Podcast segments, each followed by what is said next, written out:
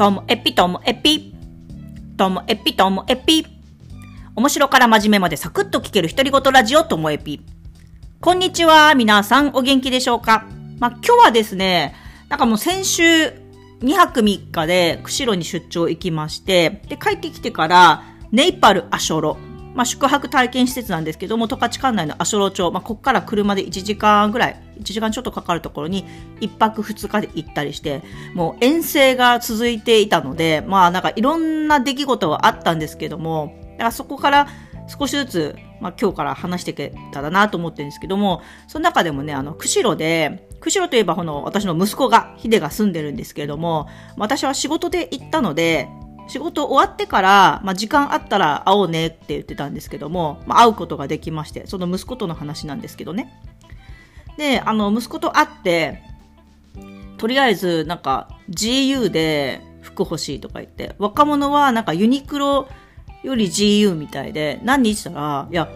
ユニクロ高いんだよね、みたいな。GU と値段全然違うよとか言って、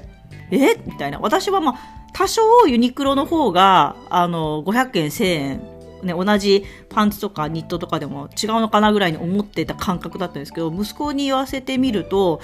全然違うんだと。GE は安いんだって言って、まあ、だか言ったんですけども、確かにちょっと比べてみると、うん、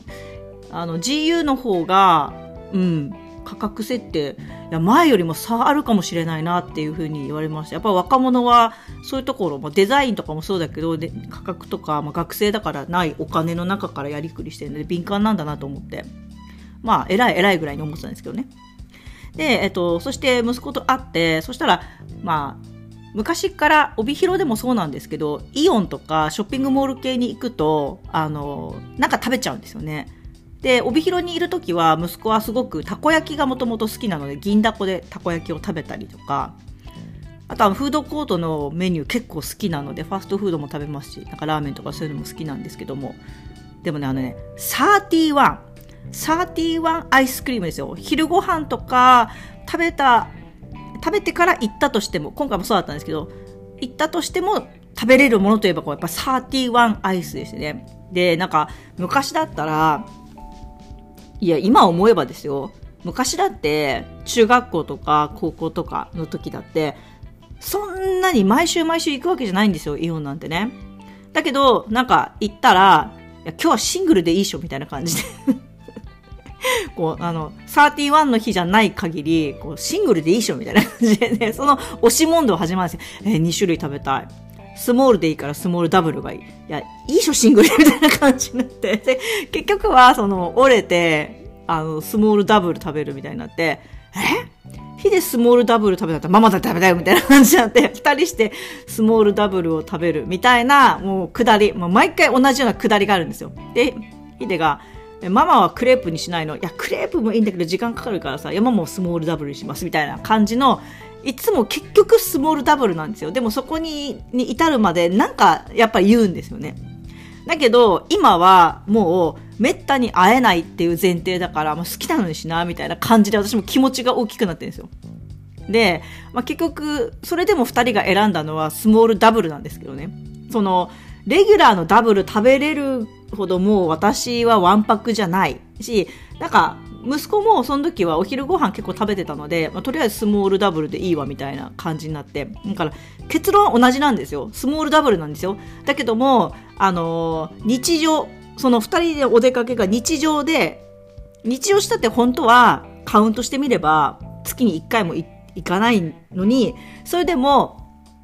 日常って思ってるから、なんか私はケチるわけですよ。シングルでいいしょみたいな。だけど今はもう非日常、息子と会うのは非日常って思ってるからこそ好きにしなみたいになるこの感じ